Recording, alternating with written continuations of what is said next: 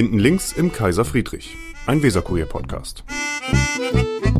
Da sind wir wieder vor dem Kaiser Friedrich, solange es das Wetter noch zulässt und aus Corona-Gründen äh, sitzen wir noch vor der Tür. Zwar nicht hinten links, aber vorne, wenn man vor der Tür steht, rechts. Das hat natürlich überhaupt keine Bedeutung weiter. Wir, das heißt, ich bin wieder nicht alleine, sondern ich habe einen Gast und zwar Enno Nottelmann. Herr Nottelmann, wir überlassen es ja immer den Gästen, sich kurz, kurz zu sagen, wer sie sind, sich vorzustellen. Und dann sieht man ja, was für ihn sozusagen beim Kennenlernen dann das Wichtigste ist, würde ich sagen.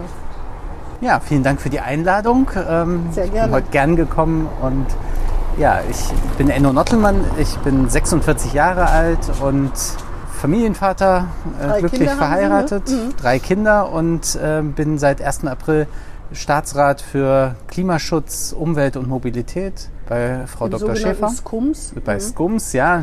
Viel an wie so länger. ein Käfer bei K- Pippi Langstrumpf. Das kennen Sie bestimmt noch, wenn Sie, ich weiß nicht, wie alt Ihre Kinder sind, aber so alt die sind nicht. Da ist doch dieses, was ist ein Mucknock? Glaube ich, wird da drin gefragt, ne? Oder, oder so ein komisches Tier entdeckt ihr doch Genau. den Käfer, da gibt es nicht Mucknock, irgendeinen anderen Namen auf jeden Fall. Bei Skums denke ich da immer dran. Genau, für Käfer sind wir auch zuständig, aber ähm, genau, das ist so das, was ich beruflich mache. Ähm, ich bin, wohne seit 2007 in Bremen und bin damals für den Evangelischen Kirchentag nach Wollte ich Bremen noch gekommen. sagen, ob Sie deswegen hier hängen geblieben Genau, sind. Ah ja. das war der, Dann- das also eine bewusste Entscheidung eigentlich. Es war gar kein Hängenbleiben, sondern es war so ein bisschen Wanderzirkus, äh, Berlin, Hannover, Köln, Bremen und dann haben wir aber gesagt, weil das zweite Kind unterwegs war und wir gesagt haben, der Norden ist es und dann haben wir gesagt, bleiben wir in Bremen, das gefällt uns hier so gut. Ja, verstehe. Da kommen wir vielleicht gleich noch äh, äh, drauf zurück. Sie sind seit April 22 Staatsrat. Sie sind äh, gebürtiger Marburger. Ihr Vorname lässt aber darauf schließen, Sie haben noch einen zweiten Vorlagen, äh, Vornamen Enno und was ist der zweite nochmal? Eike, Enno Eike. Enno Eike Nottelmann. Da denkt man, Ihre Eltern müssen Norddeutsche gewesen sein oder sein. Und? Genau, mein, mein Großvater mütterlicherseits kommt aus Ostfriesland, Ah, von der Insel. Langeoog. Und, Ich hab, ähm, habe schon gedacht, vielleicht sogar eine Insel, tatsächlich. genau. Und, ah, da habe ich äh, nämlich da- auch was gefunden. da Das ist, die, Ferienhaus. da ist die Verbindung sozusagen, die familiäre Verbindung ist da Ach, immer noch verstehe. äh, da. Aber eigentlich ist äh, äh, der Enno kommt eigentlich vom, vom Geburtshelfer, der war nämlich auch Ostfriese. Mhm. Und der hat meine Mutter darin nochmal bestärkt, noch einen zweiten Namen zum Eike dazu zu packen. Und Ach, der war der. Enno. Genau, da ist der Jedenfalls Enno. her. würde man das jetzt nicht in Marburg ansiedeln. Ähm, äh, Langeoog, machen Sie denn oft da Urlaub oder besuchen Ihre Verwandten? Ich Genau, das so ist- gut wie jedes Wochenende, vermute ich mal, Ja, oder? das klappt leider nicht, aber wir äh, versuchen schon selber, äh, das ist für uns so ein bisschen die zweite Heimat, äh, von daher genießen wir das immer sehr, weil wenn man auf so eine Insel fährt, dann lässt man alles hinter sich und das ist, finde ich, für mich ist das immer der beste Urlaub, da zu Ja. sein. Die Kinder finden das dann manchmal ein bisschen langweilig. Wie alt sind die denn? Die Sind die zwölf, Teenager? Ah, ja. 14, 16 Ja, und Teenageralter. wollen dann eher ja, Paris oder irgendwelche großen London, Sachen. ja, ja, genau. verstehe. Äh, sprechen Sie auch Ostfriesisch? Nee, ich spreche kein Ostfriesisch. Ich verstehe es, weil äh, das Interessante ist, dass ich in, ja, Sie haben es ja gesagt, in Marburg aufgewachsen bin, äh, also geboren und aufgewachsen bin. Und äh, dort hat sich die Familie ähm, getroffen in den 20er Jahren, mein Großvater, seine äh, Geschwister und die haben untereinander immer äh, Platt gesprochen. platt gesprochen. Ist ja auch praktisch, wenn der Nebentisch nichts versteht. Ne? Es ist ja wirklich, wenn man es richtig spricht, und ich glaube, Ostfriesisch so, dann, dann kann man so einzelne Wortfetzen verstehen, aber man kann auch so reden, dass die Nachbarn einen nicht mehr verstehen, nicht wissen, worum es geht. Ne? In Marburg äh, groß geworden, ähm, äh, zur Schule gegangen und dann sind Sie Buchhändler, haben Sie eine Buchhändlerlehre gemacht. Das fand ich interessant. Wie ist es denn dazu gekommen und sehen Sie sich danach nicht jetzt manchmal zurück? Also das war nach dem Abitur, äh, habe ich Zivildienst gemacht äh, in einer äh, Einrichtung, äh, in einer anthroposophischen Sonderschule. Und ähm, danach war für mich die Frage, ähm, wie geht's weiter? Und dann ging es, glaube ich, äh, erstmal um eine kaufmännische Ausbildung. Und dann habe ich gedacht, eine Bankausbildung will ich irgendwie nicht machen, sondern Wieso eine Bücher. kaufmännische Ausbildung? Das fand ich jetzt irgendwie, weil Sie so interessant? interessant und an Ah, ja. dem in, nicht gleich studieren wollen und dann habe ich mich für eine Buchhändlerausbildung entschieden. Mhm. Interessanterweise äh, ist mir dann auch erst im Laufe der Zeit klar geworden, die Familie meines äh, Vaters, da gibt es auch schon eine Buchhandlung Mhm. irgendwie und ähm, das spielt aber gar keine Rolle, weil da gar kein Kontakt bestand. Aber ähm, also es gab es in der Familie auch schon mal und ähm, das war eine wunderbare Sache, weil das so breit war in der, ähm, in der Ausbildung. Das war eine alte Buchhandlung, 250 äh, Jahre alt, denn? Elwert. Elbert kommt mir. Universitätsbuchhandlung Elbert und die waren, in, sind, waren sozusagen das erste Haus am Platz oder sind es noch in Marburg? War, war die da in der Fußgängerzone irgendwo? Ja, Kann ich am, gar nicht dran am Berg, also die haben, hatten so, früher hatten die sogar so einen Aufzug, so einen, äh, der keine Türen hatte, wo man von unten im Laden Da kann ich ganz neben oben, der Aspertreppe sozusagen Ja. hochfahren. Ich, kann- ich habe ja auch in Marburg studiert, ein paar Semester. Ich kann mich da gar nicht mehr. Aber Elbert sagt mir sofort was, aber ich habe keine. Ach, ist das vor, da ist das Café Vetter und da ein paar, Dahinter, paar Schritte genau. weiter oben. Genau. Im Café Vetter habe ich nämlich gejobbt als Studentin. Ja, das, da habe ich manchmal meine Mittagspause verbracht und habe dann ein Stück Kuchen gegessen. Das kann man vielleicht sagen, das ist so ein bisschen wie das Café Knigge. Ich weiß nicht, ob das inzwischen modernisiert war, aber es war Ewigkeiten nicht modernisiert.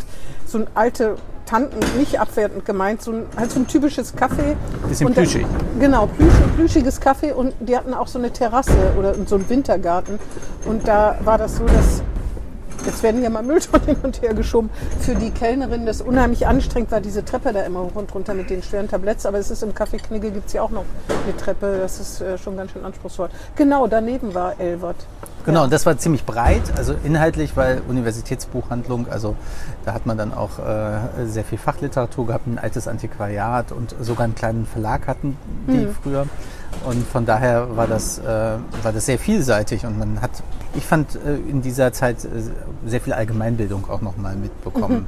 Aber Sie müssen sich ja für Bücher interessiert haben, welcher Art auch immer, Atlanten, äh, Sachbücher, Belletristik oder sonst was. Genau, Sonst das hätten Sie das ja nicht gemacht. kam so ein bisschen, also eher später, aber dann in der, ähm, als ich dann in der Oberstufe war oder so, habe ich gern gelesen, auch so historisch, äh, ne, Deutschleistungskurs nicht, aber äh, einen sehr guten Deutschunterricht bis zum Abitur, der fast Leistungskursniveau hatte, wo Ah, ja. Mhm. wir viel gelesen und diskutiert haben und das hat so dazu beigetragen, aber auch ähm, Gemeinschaftskunde, Politikunterricht da liest man dann ja auch gerne ähm, ähm, und das hat Spaß gemacht. Und das Gibt es war irgendein Buch, was jeder gelesen haben sollte? Oder was Sie jemandem empfehlen würde, der sagen würde, ich kaufe mir jetzt ein Buch, aber ich weiß nicht was? Ja, das, ich glaube, das kann man gar nicht, also es hängt ja ein bisschen davon ab, will man nur einen Roman lesen oder... Na, sie äh, steht Ihnen völlig frei. Oder welches Buch haben Sie schon ganz oft an Freunde verschenkt? Vielleicht ist es so rum leichter. ähm, welches Buch habe ich schon ganz oft an Freunde verschenkt? Oder mehr als einmal vielleicht, weil wir die Hürde immer niedriger machen. Oder welches Buch hat Sie nachhaltig beeindruckt? Vielleicht nicht gerade Siddhartha von Hermann Hesse, das sagen so viele. Nee, ähm, Oder die Leiden des jungen W. Bertha. genau, ich habe, also ich verschenke relativ viele Bücher. Ähm, das ist natürlich, liegt so ein bisschen an dieser, ähm, an, an, der Her an dem Hintergrund. Und als letztes habe ich äh, mehrfach ein Buch über Langeoog verschenkt, äh, Ah, ja. ehrlicherweise. Das habe ich, glaube ich, zweimal verschenkt. Äh, Foto- äh, ja, so, das ist eine Mischung so Ah, ja. ähm, äh, von Frau Fenske. Äh, die ähm, hat ein Buch äh, über die Insel und ihre Beziehung zu Mhm. dieser Insel geschrieben und ähm, mit auch gleich die Insel vorgestellt. Das fand ich irgendwie, ähm, war, war für mich dann nochmal der Bezug. Aber natürlich, also gibt äh, auch manchmal ähm, gute Sachbücher. Fällt, einem, fällt mir natürlich nichts ein. Irgendwie. Das macht ja, nichts. aber Erstmal können wir, können wir noch mal drauf zurückkommen und sonst ist es ja auch schwierig. Wenn ich überlege gerade, was mir, ich lese jetzt, ich habe das Glück, dass ich gerade das neue Buch von Dörte Hansen lesen kann, weil ich es für die Zeitung bespreche. Die hat ja äh, Altes Land, was jetzt gerade verfilmt worden ist, geschrieben. Und das spielt auf Borkum, glaube ich. Also ich habe da nicht gelesen, dass Borkum, aber es müsste eigentlich Borkum sein, weil es um Knochenzäune und sowas geht. Und da geht es auch so ein bisschen um den Ausverkauf der Insel, dass die redgedeckten Häuser, dass da schon Makler immer rumgehen Ja, mit okay. großen Augen und so. Und da wollte ich gerade fragen, ist das auf Langeoog eigentlich auch so ein Thema? Achso, und da wird noch beschrieben, die kommen dann zwei Jahre, die Leute, die das kaufen und viel Geld reinstecken und das Reddach erhalten. Und dann nach zwei Jahren klingt das dann so langsam ab, dann kommen sie nicht mehr jedes Wochenende, sondern noch alle zwei Wochen und so. Und dann stehen die Häuser leer. Und das, äh, es gibt ja auch so ein Buch von einer Frau Matthiesen, die das über Sylt, wo das ja ziemlich extrem ist, auch beklagt. Wie ist das denn auf Langeoog? Das ist so ein bisschen diese Syltisierung, kann man sagen. Ne? Von- Also ah ja, die Syltisierung, ja, äh, genau. das, man nimmt es schon wahr. Also die Preise für die Häuser gehen äh, astronomisch in die Höhe und oft sind es dann halt äh, Menschen, die dann das Haus gar nicht vermieten oder so an, an andere, sondern die Wert nutzen das nur lassen. selber Ja, und dann ja, sind sie genau. halt nur äh, fünf Wochen im Jahr da Ja. und den Rest des Jahres steht es leer. Das ist natürlich für so einen Ort, äh, für ein Gemeinwesen natürlich auch total schwierig, weil das dann das äh, keine auch. Umsätze bringt und überall leere Häuser, das sind dann so Geisterstraßen. Und die, Zimmermädchen kein, keine Wohnung. Zimmermädchen ist jetzt gar nicht Zimmermädchen und Jungs oder wie sie auch immer Housekeeping äh, keine, keine Wohnung finden. Genau, und auch die Menschen an der Kasse im Ja, Supermarkt oder in der Gastronomie, also äh, auch normale Leute, die irgendwie da in der, äh, in der Stadtverwaltung oder Gemeindeverwaltung Ja, arbeiten, genau. haben es dann auch schwer. Ähm, Das ist schon Frevel also das eigentlich. ist ne? eigentlich, glaube ich, kein gutes System und das, das schaukelt sich so hoch. Das merkt man dort auch, dass es extrem wird und ähm, die haben jetzt irgendwie, glaube ich, jetzt nach der oder in der sind ja noch in der Pandemie, aber über die Pandemiezeit ähm, ist, merkt man das dann auch nochmal ganz stark jetzt, nachdem das wieder losgegangen ist, wie schwer es dann ist, äh, dort äh, Fachkräfte in der Gastronomie und solche Mhm. Hallo. Mhm. äh, Bereiche zu finden. Also Ja, das stimmt. Aber Sie haben das große Glück, entweder Sie besitzen ein Ferienhaus auf Langeoog oder Sie verwalten auf ein Ferienhaus auf Langeoog.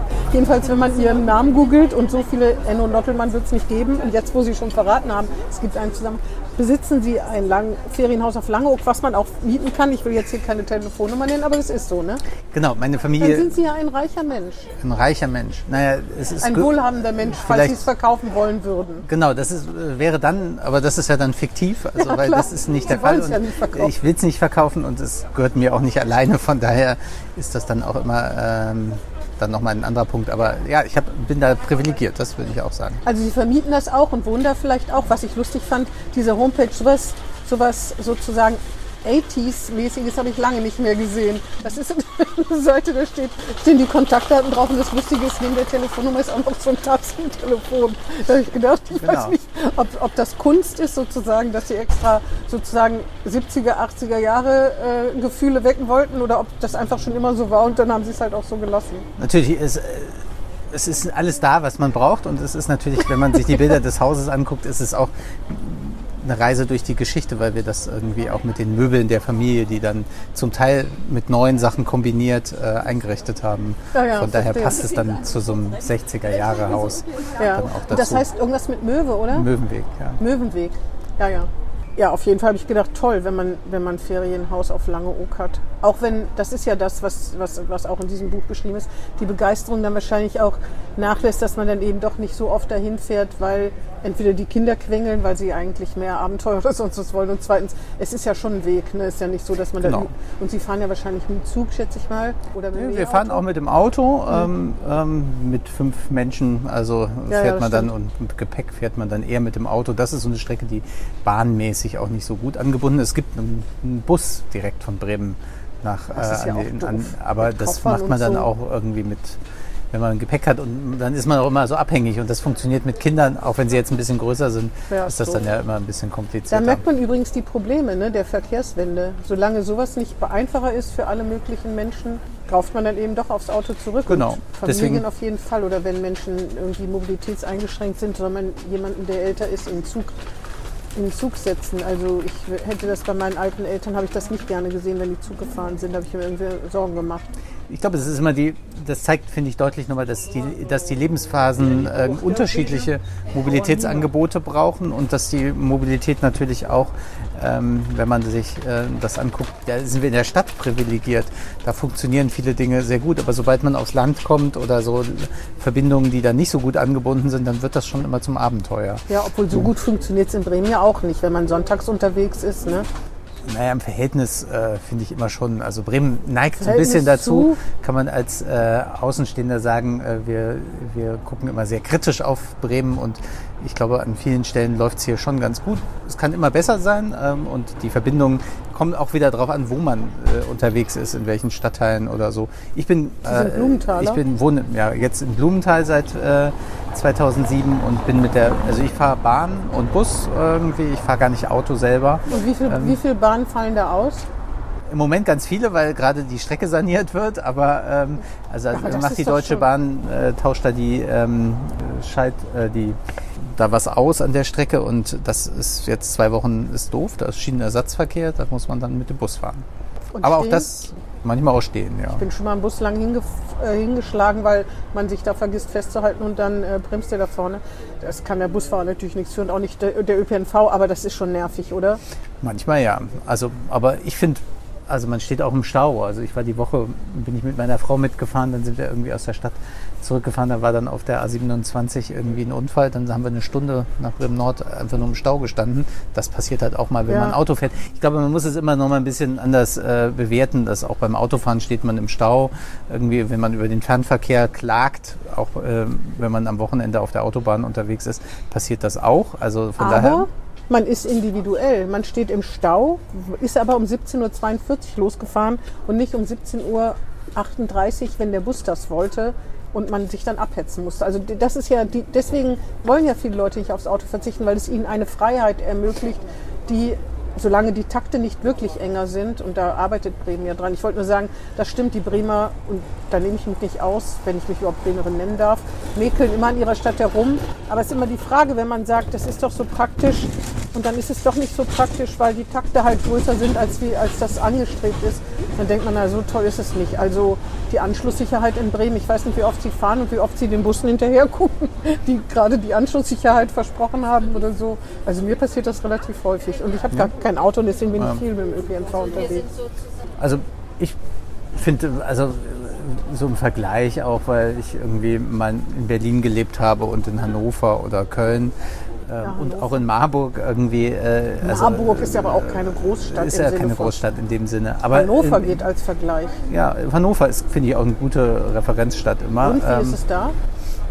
Ähnlich gelagert. Also auch das ist natürlich auch weit irgendwie. Also Bremen ist ja auch, äh, also wir Lange haben immer so eine. Innenstadtperspektive, aber ich fahre, wenn ich nach Blumenthal fahre, ähm, sind das 40 Minuten mit der S-Bahn. Das stimmt. Sind, äh, ist aber auch Bremen lang Nord gehört für die, Bremer, für die Bremer ja gar nicht zu Bremen so richtig. Genau, ne? aber das ist vielleicht auch ein Fehler, Ja, dass man das, äh, dass man da als als Bremer irgendwie auch so diese Lesung als Grenze sieht, weil das ist total lebenswert und ich habe auch schon viele Leute hier kennengelernt, die gesagt haben, ja, sie ziehen lieber nach Delmenhorst äh, als, Als nach Bremen Nord äh, Ja. oder nach Blumenthal hat einen besonders schlechten Ruf, muss man ja auch fairerweise sagen. Aber wir haben uns da sehr bewusst für entschieden. Tolle, also ich glaube, da liegt halt, liegen halt manchmal die Herausforderungen, die so eine Stadt hat mit ihrer sozialen Spaltung und äh, so und dem, der, den Verwerfungen durch die Veränderungen in der Industrie liegen da halt ganz nah mit total lebenswerten Ecken, mit äh, Natur, mit guter ähm, Infrastruktur im Hinblick auf ähm, Einkaufen und äh, man Das ist ist gut ja- angeboten essbar. Also ich finde, das ist auch, ist auch ein Wert. ja, also, wie gesagt, ist auch nicht nur ja. die Kroner Düne, ne, muss man sagen. Eben, das ist auch ganz wunderbar, die Kapitänshäuser oder an, ähm, an der ähm, Weser. Also ich glaube, man muss es immer noch mal ein bisschen differenzieren. Das setzt sich halt im Kopf auch so fest. Dann hat Ja, man so ein Bild von Blumenthal. Es ist auch Frotzelei, ne? es ist Ja. auch so ein nettes Und viele waren noch gar nicht da. Also Das das, ist auch interessant, Viele wenn man dann so, Ja, wenn man dann da mal hin ist, dann sagen viele, oh, das ist ja wirklich schön hier. Mhm. Und dann ist, ist ja Blumenthal auch sehr viel. Also wenn man sagt, ähm, dann bis hoch nach Fage ähm, und so, das ist ja dann fast dörflich an bestimmten Stellen. Ähm, das ist natürlich auch was, was Mhm. Das es in stimmt. dieser Großstadt auch gibt. Osterholz zum Beispiel auch. Und ist ja auch sehr dörflich zum Teil. Da kann ich übrigens das Café Törtchen empfehlen, wenn ich das hier mal, ist das schon, ist wahrscheinlich Werbung. Auf jeden Fall gibt es dann, ich weiß gar nicht ehrlich gesagt, äh, ob das die Pandemie überstanden hat, das mitten im Nirgendwo sozusagen liegt in Osterholz. Das ist lustig und die haben, glaube ich, nur vier Tische oder fünf. Äh, ja, ein kleiner Ausgehtipp, ich glaube, das ist mal erlaubt.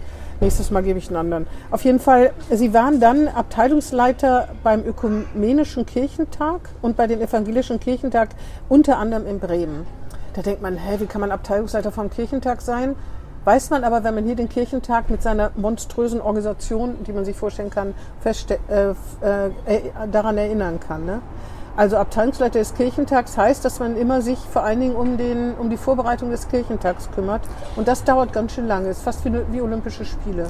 Ja, es ist halt so ein Organisationsbüro, was dann äh, de dessen Aufgabe es ist, die, diesen Kirchentag in einer Stadt vorzubereiten. Und meine Aufgabe war in Berlin, da wo ich das erste Mal dabei war, äh, mich um den Einsatz der Freiwilligen zu kümmern. 6000 äh, Menschen, die sich freiwillig Graue Haare. ja, also wenn man, da war ich ja noch ein bisschen jünger als heute, von daher geht man, bin ich da dann vielleicht auch anders rangegangen, aber das äh, war, war eine, ist eine ganz große Kultur gewesen, das konnte man ja hier, oder ist eine große Kultur von Kirchentagen auch, dass Menschen sich freiwillig engagieren, ganz viele an unterschiedlichen Stellen und äh, das Auch haben wir da.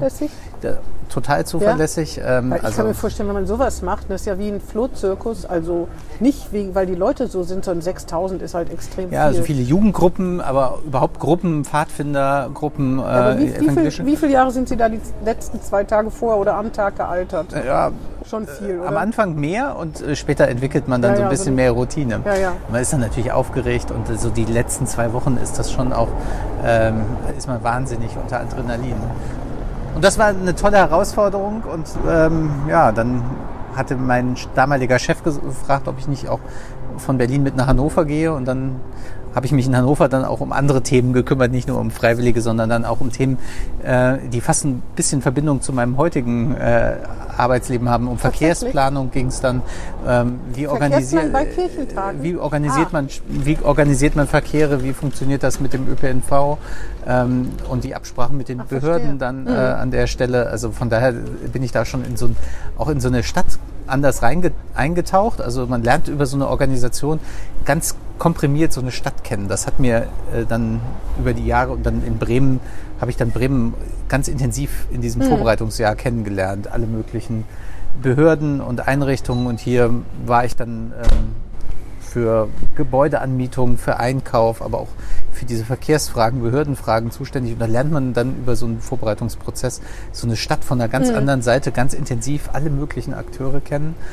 Das fand ich äh, schon spannend. Und äh, in Bremen war ich auch für das Umweltthema zuständig und habe ähm, ein großes Fahrradprojekt mit dem ADFC in der Stadt Bremen gemacht und dann auch ähm, ein großes Klimaschutzprojekt mit der Energiekonsens und den Wo Sie dann Umweltverbänden. später gearbeitet Genau, haben, die haben mich genau. dann danach nämlich gefragt, ob ich äh, nach dem Kirchentag wussten die, dass ich hier bleibe und dann gab es auch einfach ähm, ein, ein paar Anfragen, die sich daraus ergeben haben, wo jemand gesagt hat, hast nicht Lust bei uns zu arbeiten und so bin ich dann zum, Ja. zur Klimaschutzagentur gekommen, weil wir gemeinsam uns kennengelernt haben und gute Erfahrungen miteinander gemacht haben und dann hatte ich das Angebot, äh, zu dem Zeitpunkt war ähm, das dritte Kind unterwegs und ich habe gedacht, na, Kirchentag ähm, war ziemlich viel Arbeit und wir haben dann gesagt, ähm, wir wollen das so ein bisschen aufteilen und dann habe ich gesagt, na, 30 Stunden bei Energiekonsens, um so ein bisschen Beruf und Familie äh, miteinander zu verbinden. 32 waren es bei mir, genau. Und dann ähm, habe ich da mit 32 Stunden angefangen. Ah ja. Meine Frau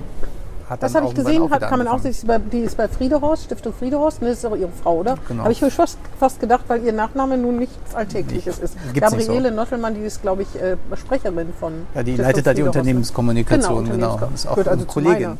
Ja, sie Genau. war mal Journalistin beim NDR Marburg, und. ach, ich dachte und, bei ähm, Marburger nee, Dings nee. Wie heißt das nochmal, Marburger? Oberhessische Presse ist das. Oberhessische aber Presse, genau. Nein, Oberhessische Presse, ja. nicht äh, Print, Radio. Verstehe. Ich wollte sagen, und der Kirchentag, wer weiß, was Sie, ob Sie da eine Zukunft hätten. Ne? Sie sind aktiver Christ, kann man sagen. Sie engagieren sich nämlich auch in der Kirchengemeinde Blumenthal. Auch das kann man erfahren. Obwohl, muss ich gleich sagen, Sie sind ja bei Social Media gar nicht aktiv. Ne? Das finde ich ja gut. Also muss ich sagen, weil die meisten sind es halt irgendwie, gerade vielleicht auch in ihrer Position, obwohl sie auch parteilos sind. Da kommen wir vielleicht noch zu. Nicht etwa bei den Grünen, was man vielleicht vermuten könnte. Also es würde passen, jetzt so oberflächlich betrachtet. Sie sind aktiver Christ, bringen sich da ein, beackern da auch, habe ich gelesen, soziale, ökologische Fragen und Finanzierung haben Sie zumindest mal gemacht. Im Kirchenrat waren Sie oder Genau, ich Sie? war da, war da, nachdem ich beim Kirchentag aufgehört habe, habe ich, hat der, äh, unser Pastor gefragt, ob ich nicht Lust hätte, da mitzuarbeiten. Und dann habe ich gedacht, das ist so lokal im Keine Stadtteil. 6000 Freiwilligen, sondern 16, da geht's oder 60. Weniger. Aber besser?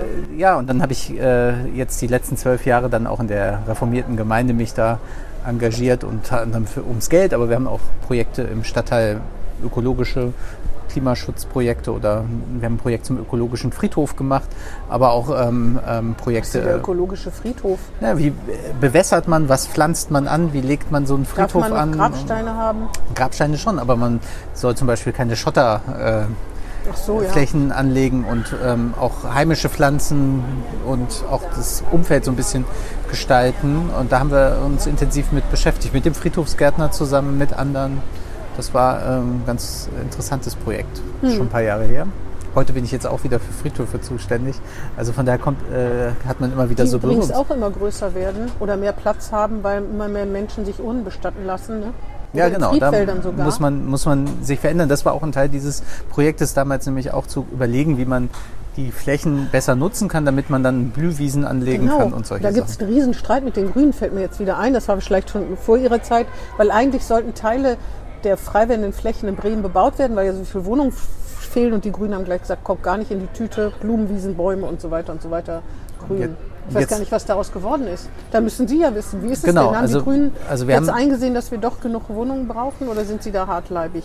Na, es geht, finde ich, ein bisschen in, in so einer Stadt ja darum zu gucken, wo, wie baut man und ähm, vor allem auch, ähm, was braucht man noch außer den Häusern, also welche Flächen brauchen Menschen. Das hat jetzt die Pandemie auch nochmal gezeigt, dass Pa- Parks und Das äh, stimmt, aber das, können, das Sie, können Sie mir nur sagen, weil ich eine Wohnung habe. Aber wenn ich drei Kinder hätte und schon seit drei Jahren nach einer passenden Wohnung suchen würde, dann würde ich sagen, pff, würde ich sagen. Dann muss man gucken, wo man sucht. Also da sage ich jetzt mal, das verteilt sich in dieser Stadt halt auch sehr unterschiedlich. Wenn Sie in dem Stadtteil, in dem ich lebe, zum Beispiel suchen würden, kriegt man da noch eine? gibt es Wohnungen. Ja, noch. wieso wollen die Leute nicht nach Blumenthal? Weil das so weit weg ist. Wirklich, weil es so weit weg Ja, ist. und es das ist hat schon natürlich einen schlechten Ruf. Ich weiß gar nicht, das betrifft ja immer nicht alle.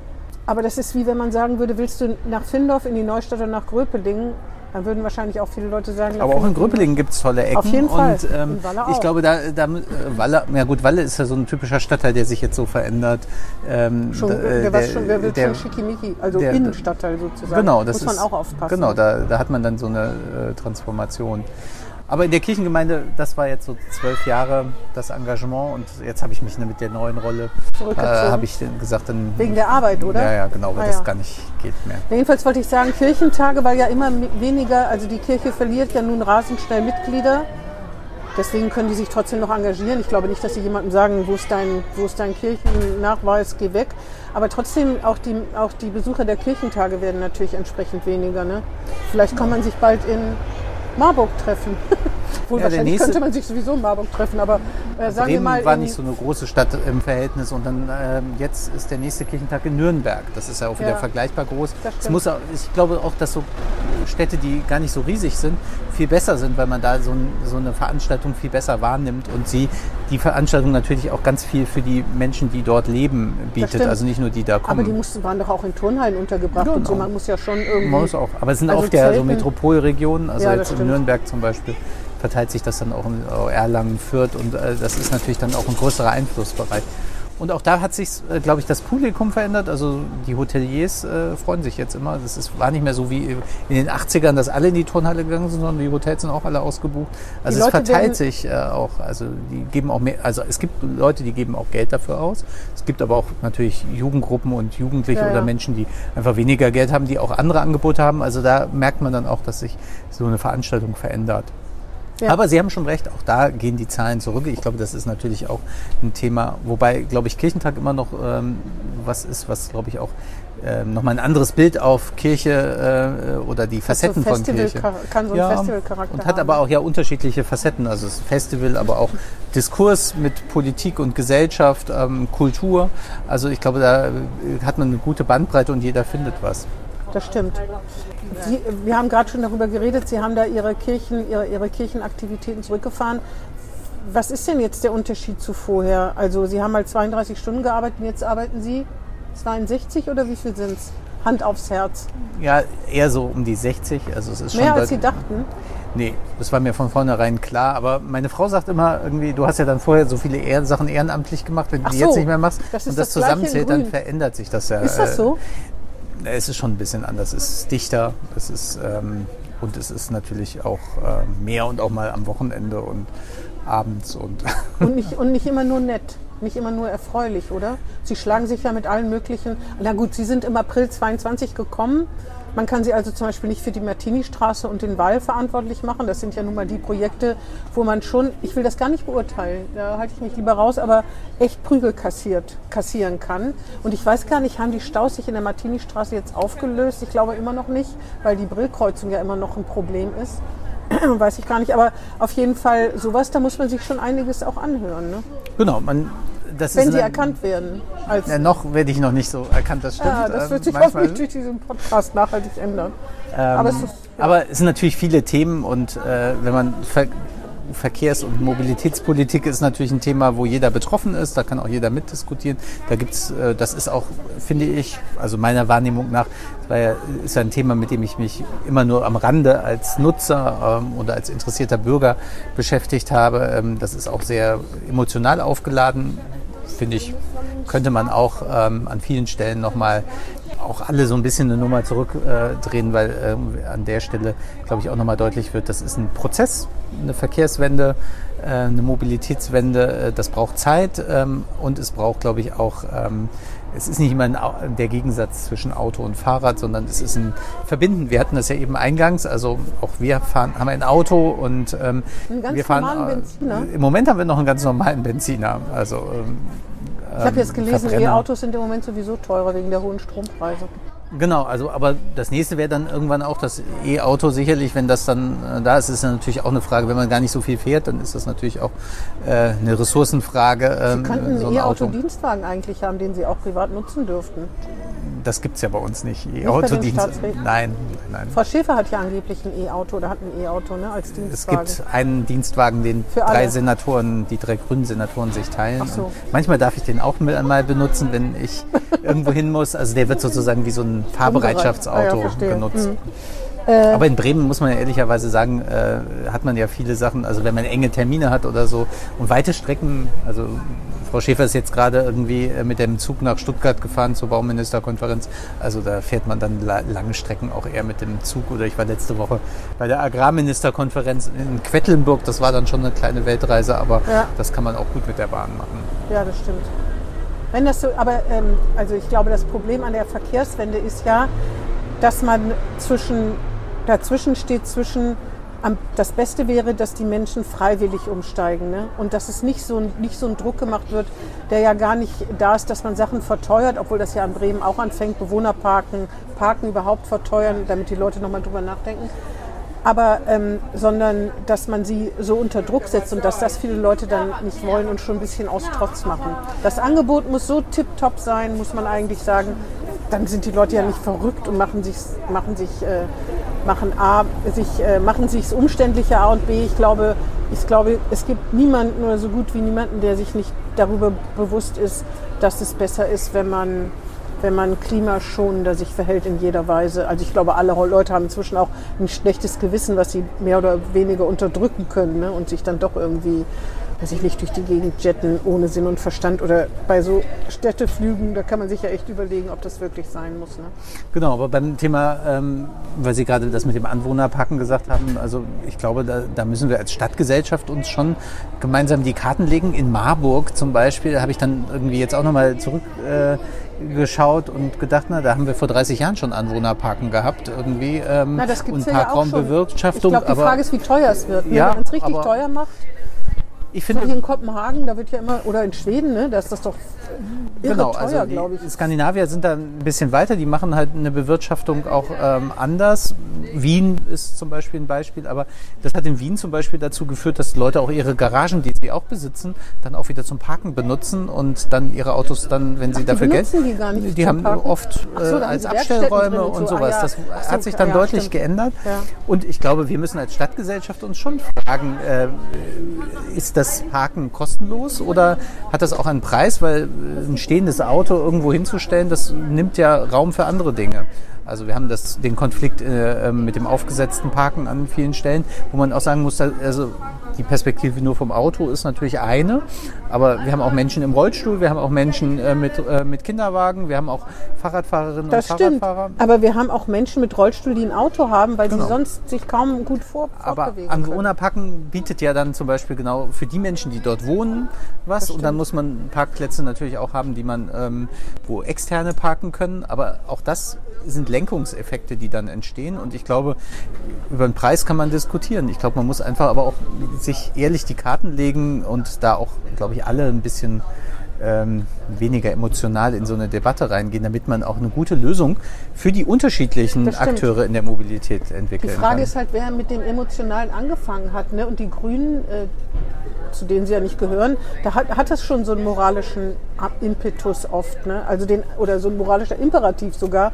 Und das, glaube ich, geht Leuten auf den Keks. Ne? Ich glaube, wenn man denen gute Angebote unterbreitet, es gibt ja viele, die ihr Auto abschaffen, wenn sie in der Innenstadt wohnen, weil sie denken, ich sehe das einmal, weiß ich nicht, einmal im Monat und dann denke ich, oder ich frage mich, wo ich es geparkt habe oder so, ne? Oder es ist sonst was passiert, ich habe es irgendwie gar nicht mitbekommen. Abgesehen davon, dass Autofahren ja auch umständlich ist, von Reparaturen und TÜV und Genau. Tanken und, weiß der Kuckuck was und Leute, die irgendwie die Sterne abbrechen und was man auch, auch immer alles machen kann. Ne? Ja, genau. Beim Autofahren äh, sind dann so ökonomische Aspekte spielen dann oft gar keine Rolle. Also wie teuer ein Auto ist im Verhältnis zu einer äh. Monatskarte oder so aber etwas. ich wollte nur sagen, aber ich glaube, es geht drauf, es kommt darauf an, unter welchen Umständen habe ich mich irgendwo angesiedelt und man ändert plötzlich die Spielregeln, das ist es. Und wenn ich mich irgendwo angesiedelt habe, da wo in Findorf aufgesetztes Parken und bin da hingezogen und alle haben aufgesetzt geparkt und ich habe gedacht, passt, mein Auto passt hier, ist doch alles gut. Und plötzlich ändert jemand die Spielregeln, dass man das nicht lustig findet, das verstehe ich. Na, Die Spielregeln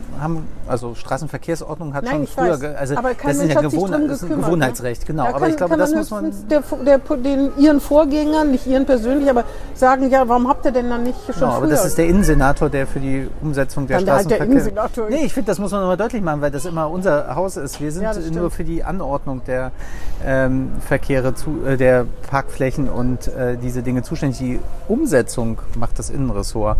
Und ich glaube, da muss man die Rollen auch immer, also weil das ja immer so gern gegeneinander ausgespielt wird oder dann auf die Falschen gezeigt wird. Wir kriegen nämlich dann die Schreiben, dass wir uns nicht drum kümmern. Wir sind aber gar nicht zuständig. Okay. Das ist in Bremen genau geregelt. Aber, also ich finde, das eine gehört, wir haben Regeln als Gesellschaft, die muss man auch einhalten. Da muss auch jemand drauf gucken. Das ist so das eine. Das andere, was Sie aber gesagt haben, man muss Angebote schaffen, dass man auch gut in so einem Quartier leben, zusammenleben kann. Und ähm, ich glaube, das muss man, da muss man die richtigen, ähm, da ist Anwohnerpacken ein Instrument, aber da ist natürlich ein guter ÖPNV, der Alternativen aufzeigt, gute Fahrradwege oder auch eine Quartiersgarage, wo man sein Auto abstellen kann und dann vielleicht sogar mit Elektro äh, versorgen kann, weil das wird ja in so eng bebauten, wo man aufgesetzt parkt, sowieso nie sein. Nee, Ähm, also da müssen wir auch anders, glaube ich, Mobilität denken. Und am Ende ist natürlich eine Verkehrswende ähm, auch ein Thema, ähm, nochmal zu gucken, wie und da hängt das ein bisschen, glaube ich, auch von den Gewohnheiten ab. Also manche Leute haben Autos, weil sie dann die aus ihrer Zeit, wo die Kinder noch klein waren, aber jetzt ist es auch gut, dass die Kinder dann irgendwann zum Fußball mit dem Fahrrad selber fahren und ähm, dann braucht man vielleicht gar nicht auch immer das Auto, weil man nachmittags keine Kinderfahrten mehr macht oder so. Und dann gibt's ja andere Angebote wie Carsharing und sowas, ähm, wo man dann auch nochmal gucken muss. Oder ähm, das 9-Euro-Ticket hat jetzt gezeigt, dass viele Leute dann auch ihre Wochenend-Freizeitfahrten dann auch eher mit, äh, mit anderen Verkehrsmitteln, das war zwar kein Spaß in der Zeit, aber Na, das so hat ja viel auch Auto, so viel Au so viel sind Autos ja gar nicht stehen geblieben. Ne? Also diese Münchner Studie zumindest sagt, ich hätte gedacht, das wären wahnsinnig viele, weil wenn man das Leuten quasi schenkt, dieses Ticket, fällt gerade ein LKW vorbei, ähm, wenn man, wenn man äh, denen das quasi äh, schenkt, dass das viel mehr werden. Und wir haben ja auch mal diese TomTom-Daten ausgewertet, wie viele Kurzstrecken in Bremen im Auto zurückgelegt werden. Das ist zum Beispiel auch erstaunlich. Ne? Aber ich glaube, die Menschen wollen frei sein. Und Freiheit bedeutet, ich will jetzt fahren und ich will nicht gucken auf den Fahrplan. Und da muss man ja sagen, ab, weiß ich nicht, 19 Uhr ist es in Bremen schon nicht mehr komfortabel. Am Sonntag kann man es vergessen. Also vergessen im Sinne von, da sind die Abstände schon sehr groß. Und wenn jemand unbedingt meint, er müsste um Viertel nach fahren und äh, die nächste Bahn fährst, aber 20 Minuten später, ich glaube, solche Sachen sind es ja häufig. Ne? Aber wie oft Vielleicht kommt das eine wirklich vor? Ich glaube, Ja, das aber ist, das ist ist wie- nur ein Gefühl. Das Also stimmt, es ist- aber es ist wie glaube- Schwimmbadschließung. Das Schwimmbad wird geschlossen, weil keiner hingeht. Aber wenn es geschlossen werden soll, dann schreien alle auf und sagen, ich möchte aber die Möglichkeit haben, hinzugehen, auch wenn ich gar nicht hingehe. Genau, es ist wie mit dem Einzelhandel in der Bremer Innenstadt, Genau. wo alle sagen, das liegt am Autoverkehr, aber einkaufen tun sie trotzdem nicht. Ja, genau. Also das ist ja, Das weil stimmt. alle im Internet einkaufen. Also ich glaube, wir müssen uns dann auch ehrlich Jeder machen in, in den Debatten, glaube ich, ähm, ähm, stimmt. dass, äh, dass man da auch nochmal drauf schaut. Und das hat was mit uns selber zu tun, mit unseren Gewohnheiten. Und ähm, natürlich sind Angebote das eine, aber wenn man sie dann macht und die Menschen sie nicht annehmen oder so, weil sie irgendwie einfach nur irgendwann, also das muss dann ja auch in, in so einem gesellschaftlichen Diskurs dann ausgehandelt werden, weil es kostet am Ende einer Gesellschaft Geld, wenn man Takte verdichtet, aber keiner fährt oder Das so. stimmt. Das sind natürlich auch so Sachen. Jetzt haben wir gerade irgendwie in dem Bereich eher ganz andere Sorgen, dass wir gar nicht unbedingt äh, im Moment viel mehr hinbekommen, weil ähm, wir die Fachkräfte Fehlen, fehlen, genau. die äh, Busse fahren oder Straßenbahnen fahren. Ja, und Fall. da ändert sich natürlich auch, also Arbeit ist ja auch ein Thema, äh, das wirkt sich auf ganz viele Fragen in dem Bereich Mobilität auch aus, ob das nun die ähm, Busfahrerinnen und Busfahrer sind oder halt auch Ingenieurinnen und Ingenieure, wenn man Straßen bauen will oder Brücken oder Fahrradwege. Ja, ja, ich glaube, Herr Sachs hatte das schon mal gesagt, dass sie auch große Schwierigkeiten haben, was Fahrradkonzepte und so betrifft, wenn da keine Leute da sind, die sich Jetzt die, die Hochschule Bremen jetzt hat dann äh, hat da, äh, stellt da gerade auch die Ausbildung um und dann gibt es so eine Professur, die sich auch mit äh, solchen Fragen Nur die beschäftigt. Frage ist, bleiben die dann in Bremen und Ja. gehen hier in den öffentlichen Dienst? Ne? Genau, da hat der öffentliche Dienst, äh, der ist, äh, glaube ich, auch, äh, der hat halt auch ein bestimmtes Image. Also für mich ist das ja jetzt auch neu, ähm, aber ich Und? erlebe viel engagierte äh, Kolleginnen und Kollegen und ich glaube, dass, also da wird tolle Arbeit gemacht und ähm, ich glaube, das ist ein guter Arbeitgeber. Ähm, Sie sind aber noch nicht... Man müsste, wir müssen uns noch mal in fünf Jahren unterhalten, aber naja, ich habe das natürlich so wir kleinen Moment. Es wird hier noch... Ich glaube, der Kaiser Friedrich wird mit Bier beliefert. Das haben wir tatsächlich noch keine... Wir haben schon viele Hintergrundgeräusche gehabt, aber das ist neu. Das ist eine Premiere. Das ist aber echt extrem laut, ne, muss man sagen. das ist das Pflaster. Ja.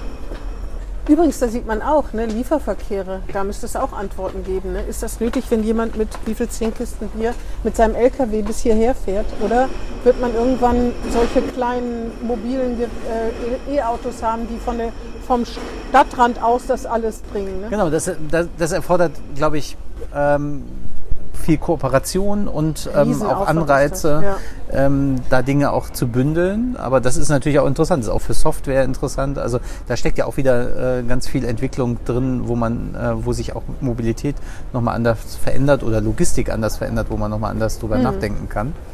Aber ähm, jetzt haben wir irgendwie den Faden eben. Ich wollte äh, sagen, Sie haben auf jeden Fall negativ. Sie haben. Ach, äh, zur Verwaltung ging es. Um Ach ja, genau, ob Sie enttäuscht sind, aber April 2020. Na, ich kenne ja Verwaltung sozusagen Mai, von der anderen Juni, Seite. Juli, August, September, fünf Monate. Da müssen Sie ja noch vorher aufgerufen sein. Das wäre ja furchtbar. Wenn die Verwaltung Sie schon in fünf Monaten so zurechtgebogen hätte, Sie sagen, ja, es ist schon, es ist schon speziell. Das wäre das würde meinen Glauben, der sowieso, also oder sagen wir meine Vorteile, die zumindest teilweise vorhanden sind, würde das extrem bestärken. Das kann ich mir nicht vorstellen, dass man nach fünf Monaten schon frustriert ist. Nee, also ich, ich bin überhaupt alles andere als frustriert. Ähm, ich sehe auch Herausforderungen im Bereich Verwaltung. Also ich glaube, Herausforderungen, also was ich Probleme nenne, nennen Sie Herausforderungen, ja, ich, oder? ich bin ja jetzt in der Rolle, wo ich vielleicht die, Chance habe, Dinge mitzugestalten und zu verändern. Ähm, Nee, das zumindest gibt- ist das, das mein Anspruch an Ich, der hab, Stelle. ich hatte mal einen Kollegen, der hat immer, statt wenn ich gesagt habe, wir haben da ein Problem, hat er gesagt, ja, der hat immer über Themen statt über Probleme geredet und ich glaube, das ist ja eigentlich gut, ne, wenn man das positiv sagt. Ich wollte nur sagen, ob das auch sowas ist, was man vielleicht Euphemismus nennen könnte. Was ich Probleme nenne, nennen Sie Herausforderungen. Nein, manchmal sind es auch Probleme Ah, und ja. manchmal sind es Herausforderungen. Also manche Sachen hat man ja gar nicht unbedingt selber in der Hand irgendwie Nee, und andere Dinge äh, kann man äh, lösen. Also ich glaube, da, da gibt es halt eine große Spanne, wo man auch grundsätzlich Dinge äh, anpacken kann, könnte. Äh, Das liegt dann vielleicht gar nicht immer in der Hand auch eines einzelnen Ressorts oder einer Hausleitung. Ähm, Nee. Und manche Dinge können, kann ich mit beeinflussen und da bin ich dann, äh, habe ich zumindest noch nicht den Mut verloren. Da sollen Sie auch auf keinen Fall. Sie sind ja für Mobilität, Klimaschutz und Umweltfragen zuständig. Da haben Sie ja nicht nur das Genörgel wegen der verkehrsarmen oder freien. Ich habe immer noch nicht verstanden, wann, was es jetzt wird. Wir werden es ja sehen, würde ich mal sagen. Äh, aber, äh, sondern auch die Platanenfreunde zum Beispiel. Sie haben schon Sachen geerbt oder die Rennbahn. Da wird es auch nie aufhören. Dieses, ich weiß gar nicht, konstruktive Genörgel will ich es mal vorsichtig ausdrücken. Da haben Sie schon ganz schön viel Quälnummern abgekriegt, ne? Also in dem Bereich liegen halt Anders ganz als viele. Ihre Kollegin Frau Niesen. Na gut, die Rennbahn, da war sie auch mit äh, involviert. Da geht's ja dann auch um Konzepte, wie man das städtebaulich nutzt. Aber Sie also auch. Ähm, wir auch äh, oder ich auch. Bei den, bei den Themen Platanen, also der Deichschutz ist natürlich ein Thema. Ich glaube, das ist für Bremen und Bremerhaven als Küsten- oder Anrainer äh, natürlich eine zentrale Frage, mit der wir uns beschäftigen müssen die ganze Zeit. Ähm, Aber das ist ja nicht wieder. alles zugesagt. Ne? Und trotzdem Genau. hört es nie auf. Aber das ist ein bisschen, ich glaube, das ist dann das Thema mit der äh, Frage, wie wir ähm, in, als Gesellschaft mit bestimmten Fragen umgehen. Ich glaube, Beteiligung ist ein ganz zentraler Punkt. Das hat aber auch dann irgendwann, äh, ist dann alles gesagt und dann muss man auch eine Entscheidung treffen. Da hat's nichts und, genutzt, muss man mal sagen, ne? Genau, und da ist es auch unterschiedlich natürlich auch die ähm, Einschätzungen und so wie ich das jetzt äh, beurteilen würde, sind dann auch sehr unterschiedlich zu bestimmten Fragestellungen. Das wird man auch nicht zu, übereinander legen können, weil am Ende des Tages Bäume in meinem Bereich äh, ist der Baumschutz und äh, da äh, kämpfen wir um jeden Baum. Aber es gibt natürlich ähm, Abwägungen. Außer um die, ne, und die haben wir auch, kämpfen wir auch. Und Das wir, war nur ein äh, Scherz. und wir sind natürlich jetzt gerade auch dabei zu gucken, wie kann man und da geht es ja nicht um den, also mir geht es an der Stelle nicht um diese Bäume, die da stehen. Die sind, haben zum Teil sind die krank, zum Teil sind sie ja auch, auf, also sie sind auf einem, einem Abschnitt gebaut, der ja gar kein Deich ist. Ja, aber Sinne. den Menschen geht's ja. Ich meine, Genau. die wissen ja, sie werden sich da festketten und so weiter. Geht das eigentlich, dass man da einen Volksentscheid, also könnte das tatsächlich sein, dass jeder Bremer gefragt wird, sollen die Platanen, das will ich, will ich nicht glauben. Geht, geht das wirklich? Kann das Also das ist im sein? Moment zumindest in der Mache. Irgendwie. Ja, ich weiß, aber Und, ist das äh, juristisch wirklich möglich, äh, wenn Frage- ein übergeordnetes Interesse wie Deichschutz, kann das wirklich durch einen Volksentscheid ausgehebelt werden, sodass die Neustädter da irgendwann stehen, das Wasser steht ihnen bis zum Bauchnabel und sagen, Aus meiner Sicht Das also, ein Ding, ne? äh, wär- äh, geht das eigentlich nicht, weil, wie gesagt, Sie haben es gerade gesagt, das übergeordnete Interesse ist, ähm, dass, Men dass die Menschenleben dann natürlich geschützt werden. Und das ist auch unsere Ansicht. Und unser Ziel ist ja, da eine auch mit den Neustädterinnen und Neustädtern, und das finde ich auch nochmal wichtig, mit den Menschen, die es betrifft, äh, dann auch in den Dialog jetzt in, in den nächsten Schritt zu gehen, wenn es dann darum geht, das neu zu gestalten. Wo kommen Bäume hin? Weil wir gesagt haben, wenn, wir die, wenn die Bäume gefällt werden müssen, werden neue Bäume auf dieser Strecke Ja, ja. gepflanzt, aber auch noch an anderen Stellen, äh, sodass viel mehr alles- Bäume am Ende. Ja, das, das ähm, ist ja schon hundertmal gesagt, aber das tröstet diese die Leute, die sich dafür engagieren, ja nicht. Ne? Also ich meine, wenn man da jeden Tag dran, dran lang geht und wenn man mit den Bäumen groß geworden ist im weitesten Sinne, also schon als Steppke, oh, da kommen die Getränke wieder. Dass der keinen Lärmschutz trägt, ne? Der hatte, der hatte ähm, Ja, Kopfhörer im Ohr, er, hat Musik gehört. Ja. Ja, genau, der den- Musik gehört. Auf jeden Fall, ähm, wenn, wenn man, da, wenn man da groß geworden ist und diese Bäume immer da waren, dann kann man das verstehen. Das hat, das hat zum Beispiel auch einen großen sentimentalen und emotionalen äh, Wert. Ne? Das kann man schon verstehen. Also, aber, Aber es ist ein Veränderungsprozess wie alles.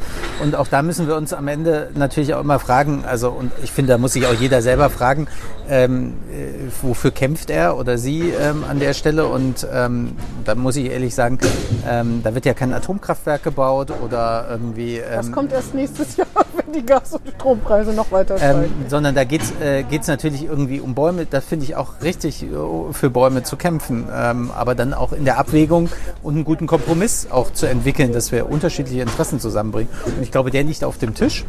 Ähm, aus unserer Sicht ganz sicher, ähm, dass wir gesagt haben, wir haben einen guten Vorschlag gemacht, wo wir auch ganz viel aufgenommen haben von Aber dem. Und am Ende wird man auch, gibt es, gibt es sicherlich auch ähm, Gruppen, die man gar nicht äh, gewinnen kann. Genau, es geht, nicht da, es geht nicht um meine Platane, sondern es geht um die Platane im Prinzip. Ne? Also man rettet Platanen, nicht die Platanen, sondern wenn dann woanders die Platanen stehen. Schön wäre es ja, wenn man sie umtopfen könnte. Ne? Ja, das wird nicht gehen. Das wird auch, das war Das- ja auch die Idee, ähm, ja. die Idee, dass man da irgendwelche Spundwände rein äh, baut. Das war ja der Vorschlag dann der Bürgerinitiative. Auch das ähm, wird äh, ist auch keine Gewähr, dass die Platanen überleben, weil die dann dann ja Schaden nehmen und ähm, Aber das wäre auch- natürlich gut, wenn das ginge. aber das ja, gut, ist vielleicht. natürlich dann bei so einem, da muss man ja auch sagen, so ein alter Baum ist natürlich auch, abgesehen davon werden manche Bäume ja auch nicht wirklich alt. Das haben wir ja auch an anderen Stellen, wenn Bürgerpark. irgendwie müssen Bäume gefällt werden, weil sie auch, auch nicht jeder Baum wird tausend Jahre alt. ja. Und Nee, äh, nee. das ist natürlich auch ein Thema. Und unter ökologischen Gesichtspunkten sind Platanen gar nicht so äh, wertvoll, weil sie äh, gar nicht. Es geht doch um Sentimentalitäten. Genau. Jedenfalls haben Sie, haben Sie Themen, haben Sie mit Themen oder Herausforderungen zu tun, äh, wo es viel um Emotionen geht und wo man natürlich daran appellieren kann, aber es sind nun mal welche, welche ähm, damit verbunden. Sind Sie jemanden, der irgendwann auch mal äh, sozusagen die Nerven verliert und mal in solchen Diskussionen irgendwann mal Also ich hoffe, dass ich ähm, weiterhin ähm, mir das erhalte, dass ich erstmal zuhöre und ähm, dann auch in den Dialog gehe. Und äh, natürlich, es gibt äh, auch Situationen, wenn die Argumente ausgetauscht sind, dann gibt es irgendwann auch einen Punkt, wo man einfach auch sagt, dann braucht man vielleicht auch nicht weiter zu diskutieren, Ach wenn so, es sich das, wiederholt. dass man so aber hitziger im Ton wird wenn es oder so, hitziger, also ich versuche es äh, zu vermeiden. Also das wäre, also mir ist es wichtig, dass man in den Dialog geht, auch mit Bürgern. Deswegen finde ich es auch ganz spannend, mal in die Stadtteile zu gehen und ähm, dann auch mal zu hören, was was da für Themen sind, weil das äh, ist ja dann auch manchmal so, ähm, wenn man nur in seinem in seinem Kämmerlein sitzt und irgendwelche E-Mails und Vermerke liest, also dann auch mitzubekommen, was, äh, was sind die Themen in dem Stadtteil. Und das sind natürlich auch oft Aushandlungsprozesse, oft eigene Interessen von bestimmten Menschen, die da wohnen, die Ja, bestimmte Sachen äh, umsetzen wollen. Not das ist auch, das ist, ist oft so und oft kriegen, gibt es ja auch sehr lautstarke Akteure ähm, und die breite Masse ähm, schreibt keine Leserbriefe, ähm, die liest nur die Zeitung hoffentlich und ähm, Ja, äh, beteiligt sich lei leider oft an so Diskursen auch nicht. Auch bei so Beiratssitzungen Ja, ist das ja stimmt. oft auch so. ja, ja, leider. das stimmt. Die Leute, die irgendwie was wollen oder dagegen sind, die sind dann äh, oft da und die anderen sind dann nicht da, ne, die, da, die dafür reden. Ja, Von daher ist es gut, irgendwie- wenn dann in aus so Beirä äh, Beiratsdiskussionen natürlich auch Presse berichtet und ähm, natürlich auch nochmal so ein, das Für und Wider aufzeigt in solchen Prozessen. Weil es gibt ja nicht nur eine Seite, sondern es gibt andere. Und manchmal muss man ja auch mm, äh, muss man die Seiten das ist ja in unserem Haus auch so. Wir machen manchmal Vorschläge und die werden dann auch besser, wenn man nochmal darüber diskutiert mit äh, Menschen und Ja, äh, Anwohnern. Manchmal gibt es aber auch Gründe, wie bei den Platanen, wo man sagt, das ist jetzt, muss jetzt so gemacht werden. Frau Schäfer kann schon mal ein bisschen aus der Haut fahren, ne? Na, aus der Haut fahren nicht, aber. der Haut fahren? aber Das sich- hab ich noch nicht Na, erlebt. aus der Haut fahren ist vielleicht ein falsches Wort, aber sich sehr, sehr. Also nicht nüchtern und nicht total nüchtern einfach nur referieren. Sie kann sich schon echt ärgern. Na, ärgern tut man man sich ja manchmal auch und das ist natürlich auch was Menschliches, dass man irgendwie auch, ähm, ja, manche, manche Sachen ärgern einen auch. Das kann auch passieren. Und Ja, bei Ihnen merkt man es vielleicht nicht an. Ich meine. Und, äh, das ist ja auch ein ganz angenehmes, äh, wir haben ja auch keinen Streit Nee, ich, ich hoffe nicht, dass es noch dazu kommt, aber die einen sind halt temperamentvoller als die anderen. Ne? Also Frau Schäfer ja, gehört ja nicht zu den beliebtesten Politikern, auch nicht bei allen, aber das, die, wenn man, sofern man Umfragen äh, Glauben schenken will, und das wird wahrscheinlich noch eine gegeben bis zum Mai, das belastet Sie aber nicht, oder? Nö, ich, äh, ich schätze die Zusammenarbeit mit Frau Schäfer und Frau Niesen sehr und ähm, ähm, meine Wahrnehmung wäre auch, dass, äh, dass ähm, bestimmte Prozesse äh, an bestimmten Personen festgemacht werden und andere Prozesse an Personen nicht. Ähm, das macht es natürlich auch schwer an der Stelle. Und Ja, liegt Sie haben es der Person, Sie, Sie, an den an Sachen, den Themen. Also das, wir haben halt in unserem Haus haben wir halt die ganz, ganz viele Themen, wo ganz viele schwierige Dinge dranhängen, ob das nun die Aber das Verkehrspolitik auch. Ja, das Innere Innenressort, ja, innere Sicherheit, aber auch da, wir hatten es ja eben mit dem aufgesetzten Parken. Da Das haben sie stimmt. ja erstmal auf uns gezeigt, ähm, beziehungsweise den Naja, da Adressat, es ja wer die Streit. Da Umsetzung. gab es ja auch einen Streit zwischen Herrn Maurer und also Ja, weil- zwischen den Ressorts, sagen wir mal so. äh, ein sind Streit. hier- Wir sind, sind im, äh, in einem ordentlichen Diskurs. Weil, weil Genau, Sie nennen es Diskurs, ich nenne es Streit, weil ich ja Journalistin bin, aber war, man war sich nicht einer Meinung. Nicht Genau. gleich einer Meinung, genau. es gibt eine Straßenverkehrsordnung, für deren Einhaltung Herr Meurer äh, zuständig ist. Und er ist ein äh, Pragmatiker und sagt, es macht keinen Sinn, das hier durchzuhauen. Genau, aber der Landesbehindertenbeauftragte hat auch in ihrer Ja. Zeitung, äh, finde ich, auch nochmal einen guten Diskussionsbeitrag aufgeworfen, für den ich sehr dankbar war, weil irgendwie, äh, das hat Herr Meurer dann in seinem, in seinem pragmatischen Ansatz, äh, und da muss man, finde ich, auch nochmal gucken. Also äh, deswegen habe ich das eben auch gesagt, also dass man unterschiedliche Angebote miteinander verknüpfen muss. Und ich glaube, äh, auch in Findorf ähm, wird man sich, äh, müssen sich die Menschen schon die Frage stellen, ähm, also dass man da einfach irgendwie äh, so parkt. Ähm, es gibt nicht nur das Parken, sondern es gibt Nee. halt auch andere Verkehrsteilnehmerinnen und Verkehrsteilnehmer, Menschen, die im Rollstuhl sitzen, müssen da auch auf dem Bürgersteig durchkommen. Und da müssen wir gemeinsam, deswegen sage ich das auch, also wir sind halt in einem guten Diskurs. Also wir haben unterschiedliche Rollen, aber wir müssen gemeinsam Lösungen mit den Bürgerinnen und für die Bürgerinnen und Bürger schaffen. Aber jeder muss sich bewegen an der Stelle. Ich hatte erst gedacht, dass wir diese kritischen Themen einfach groß weiträumig umschiffen, weil wir gar nicht darüber reden wollten, aber man kommt ja schon darauf zurück, weil das sind halt die Themen, wo jeder mitreden kann. Das ist einfach Ja. so. Ne? Man kann den ÖPNV kritisieren, man kann Sicherheit im ÖPNV kritisieren, man kann sich darüber aufregen, wenn irgendwie geparkt wird. Ich kann mich darüber aufregen, dass hier alles voller Poller steht, weil sonst die Autos hier parken würden, aber schön ist es nicht, muss man auch sagen. Und die Steinpoller gehen ja noch irgendwie. Ja, da kommt Aber man vielleicht ja noch durch. Aber gucken Sie mal da drüben, also hier genau gegenüber vom Kaiser Friedrich, ob da einer mit dem E- E-Mobil vorbeikommt, das wage ich noch zu bezweifeln zwischen dem Ja. äh, Gebäude. Also da ist es dann auch so. Ne? Da muss man auch schon fairerweise sagen, dass Rollstuhlfahrer überall durchkommen müssen. Da drüben auf dem Bürgersteig können, werden sie gar nichts, da können sie gar nicht drauf fahren. Und dann kommt mein Lieblingsbeispiel, der Gustav-Dätchen-Tunnel. Da würde ich als Rollstuhlfahrer aber einen riesigen Bogen drum machen. Da kann auch keiner was für, aber eigentlich würde ich sagen, das ist Ihr Job oder ich, äh, sagen wir so, ich wünsche mir, dass das Ihr Job ist, dass Sie sich was einfallen lassen. Auch wenn es Millionen kostet. Aber das ist wirklich eine ganz, Ja, ganz glaube, schlimme Ecke. Genau, Am besten eine Einbahnstraße. Das wäre übrigens mein Vorschlag. Das würde die Autofahrer auch aufbringen ohne Ende.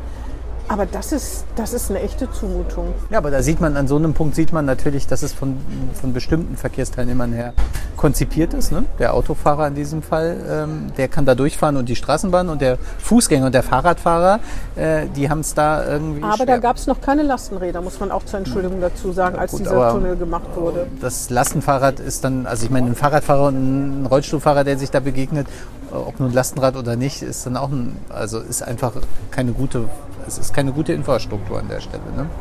Ja, Lastenräder sind, noch mal, sind sicherlich nochmal ein anderes Thema, aber ähm, Ich wollte nur sagen, wenn man, wenn man argumentiert, ne, Rollstuhlfahrer, das stimmt, müssen da auch klarkommen. Dann gibt es aber auch viele andere Ecken, wo, wo man sich noch engagieren Ja, muss. ja, natürlich. Also Aber ich meine, hier, also das ist ja, aber die, wir sind ja vom aufgesetzten Park gekommen und dass wir da gucken können, da gucken müssen, dass die Autos woanders parken oder wir auch eine, also es parken ja auch Menschen, die da arbeiten zum Beispiel, da könnte man auch andere Angebote machen, dass man sagt, man, man trennt es irgendwie. Und es gibt, wir haben auch die Tendenz jetzt äh, in, durch Corona, es gibt ja auch in bestimmten Quartieren, ähm, werden mehr Wohnmobile gekauft, die stehen dann auch plötzlich da rum irgendwie ähm, Ja, das- im das öffentlichen ja Raum so. und so. was, was halten Sie denn von Parkgaragen, die ganz weit, die sehr hoch sind, wo die übereinander gestapelt werden, die Autos? Äh, Ich glaube, wir, wir brauchen dann äh, Sachen, die äh, gut nutzbar sind und äh, Es gibt ja so Aufzüge, ne? Genau, aber da- das ist natürlich auch wieder viel Technik. Aber wir diskutieren das gerade nochmal auch die Frage, ähm,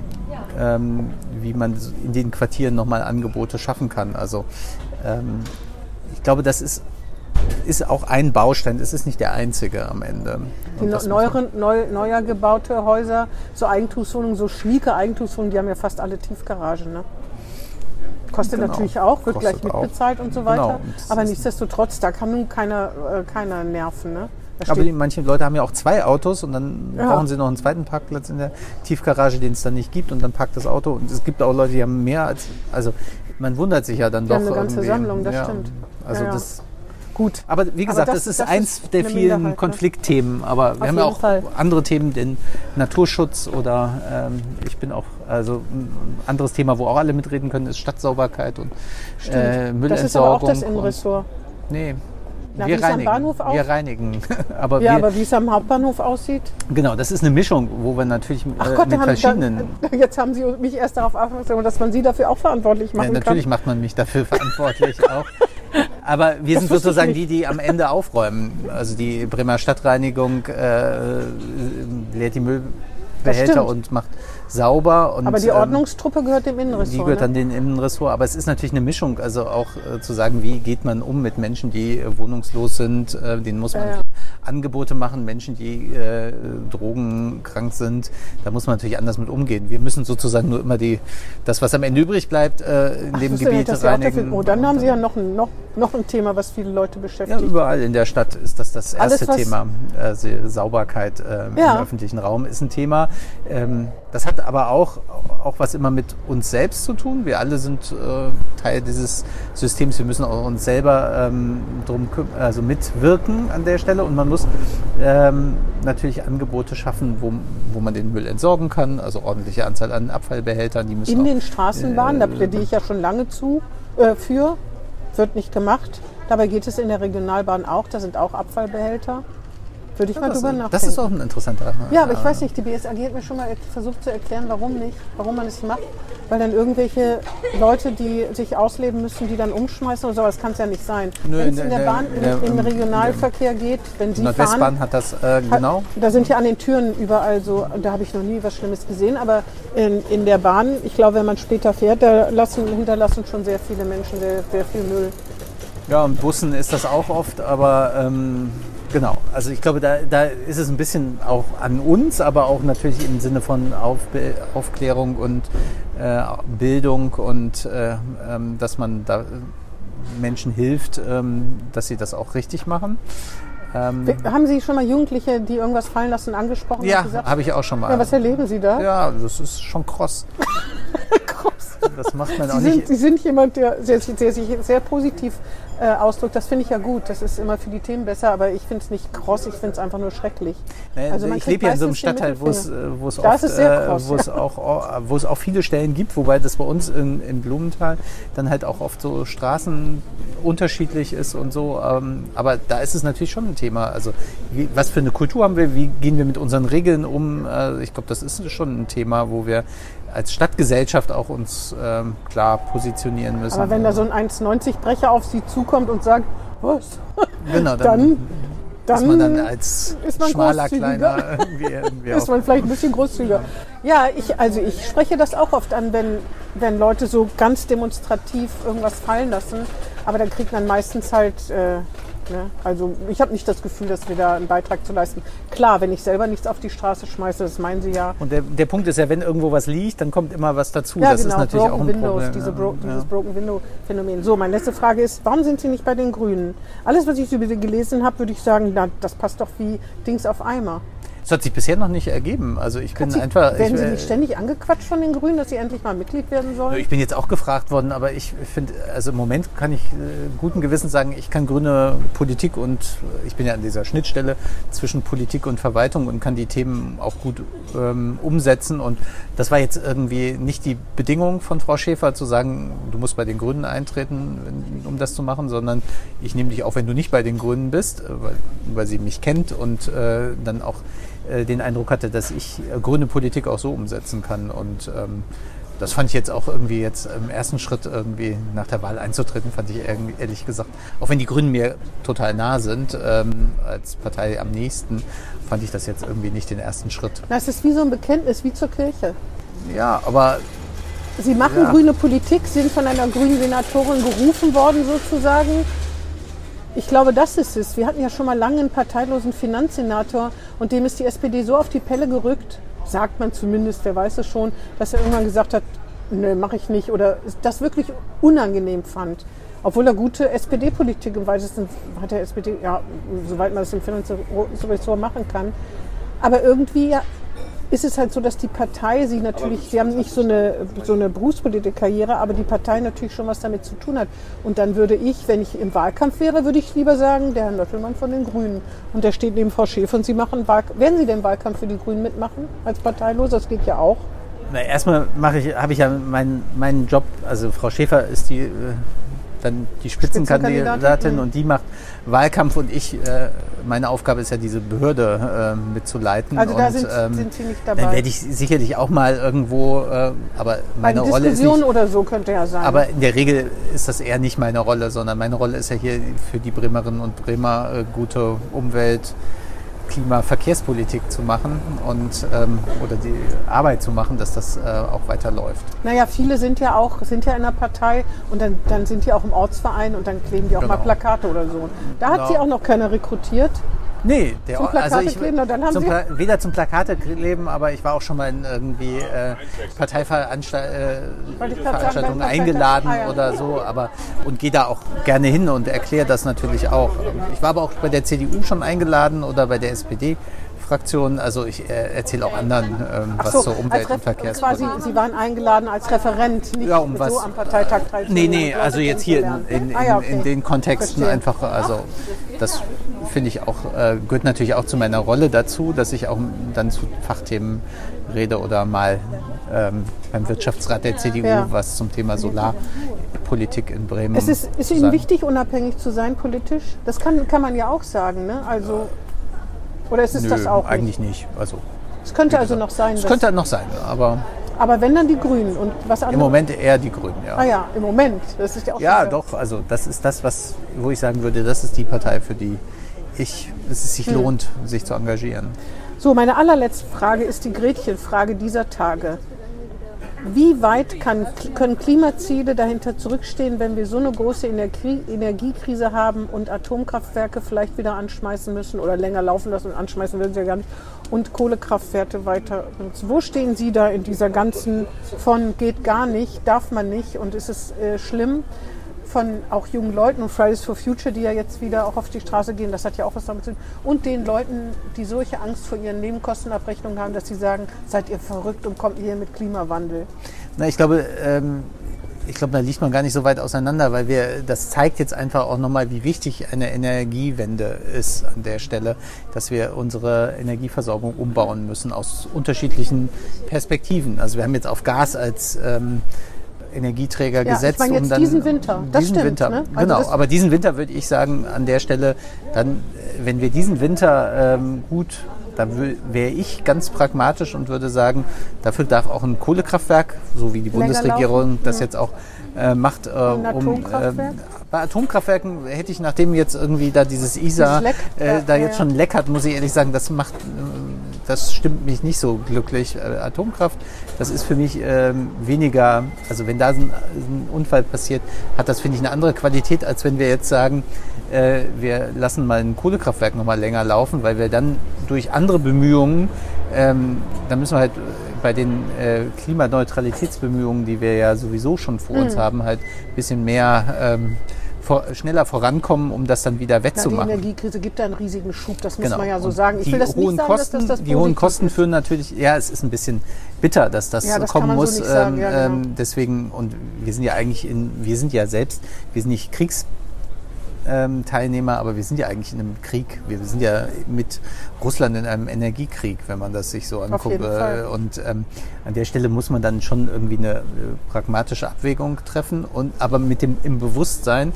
die Kohlekraftwerke länger laufen zu lassen, dass das dazu führt, dass wir dann unser CO2-Budget an anderer Stelle wieder ähm, entsprechend auslasten Aber wenn müssten. Sie verstehen, wenn jemand, der wirklich an, an allen möglichen Grenzen lebt, also wirklich jetzt schon durch die Inflation Lebensmittelpreise stark belastet ist, wenn der sagt, bitte lasst doch die Atomkraftwerke um Gottes Willen länger laufen, wenn das bedeuten würde, so einfach ist es ja nicht, dass jetzt Genau. eine Milchmädchenrechnung, dass ich meine Stromrechnung wenigstens noch bezahlen kann, wenn ich den Gas nicht, das Gas Aber nicht bezahlen kann. ich glaube, bei den- Würden Sie das denn zumindest verstehen, dass Menschen sind nun mal, die müssen sich ja nicht in die Themen vertiefen und erwarten aber trotzdem, dass man da pragmatisch ist. Genau. Ich glaube, an der Stelle müssen wir pragmatisch als, äh, als Staat äh, Menschen, die wenig Geld haben, ähm, unterstützen oder die auch an diesen Grenzen sind. Ich finde äh, 300 Euro, die wir von unseren Arbeitgebern bekommen haben, als Zuschuss Das fand, ich- hinten fand ja, aber wir hätten es auch nicht gebraucht an Nee, der Stelle. stimmt. Das fand ich irgendwie, äh, also allen was zu geben ist an der Stelle finde ich auch nicht sozial. Ich habe heute Morgen Und- noch gedacht, wieso man nicht einen privaten Härtefallfonds einrichtet.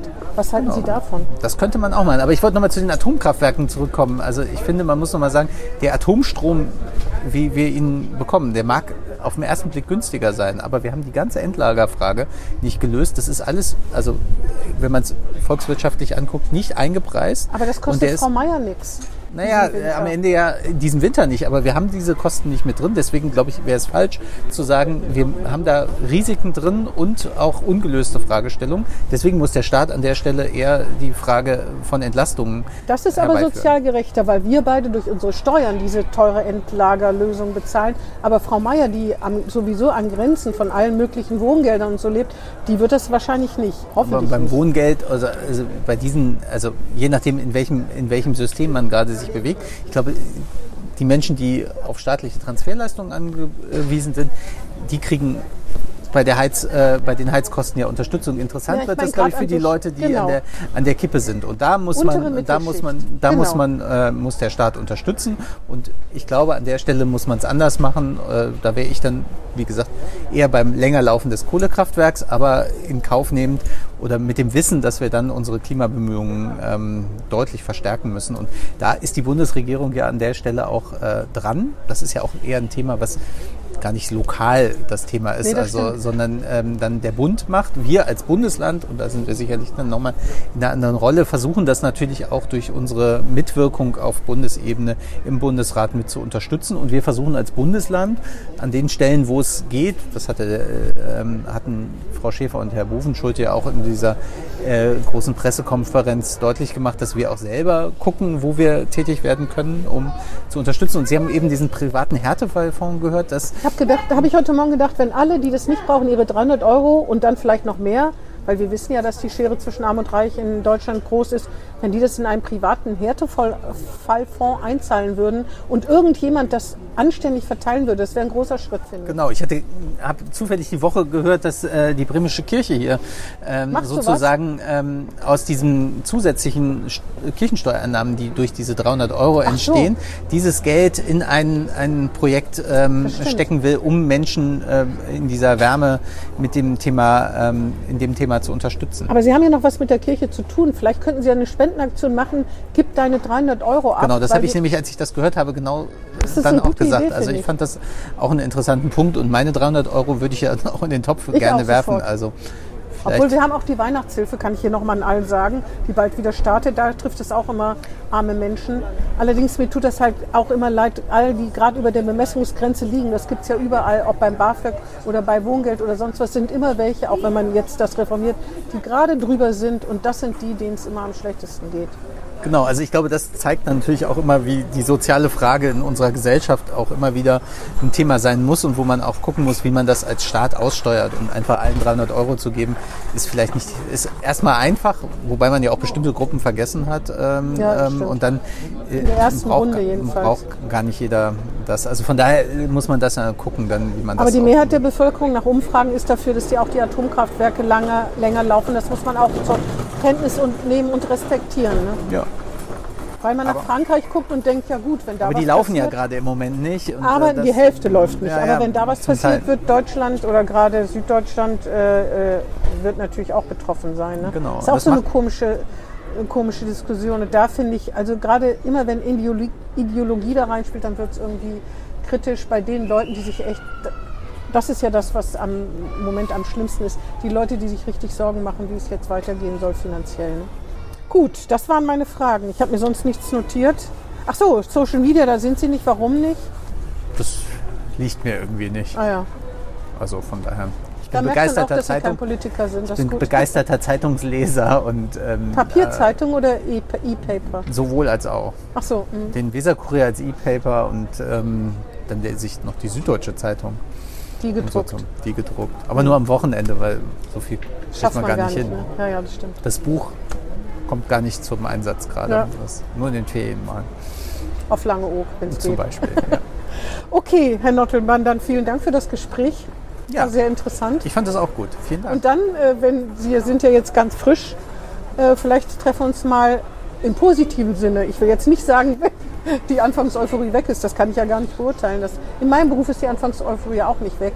Äh, treffen wir uns nochmal, dann gucken wir nochmal, was Sie dann sagen. Gerne. Gut. Und vielen Dank an die Zuhörer. Das war Hinten links im Kaiser Friedrich, ein Weserkurier-Podcast.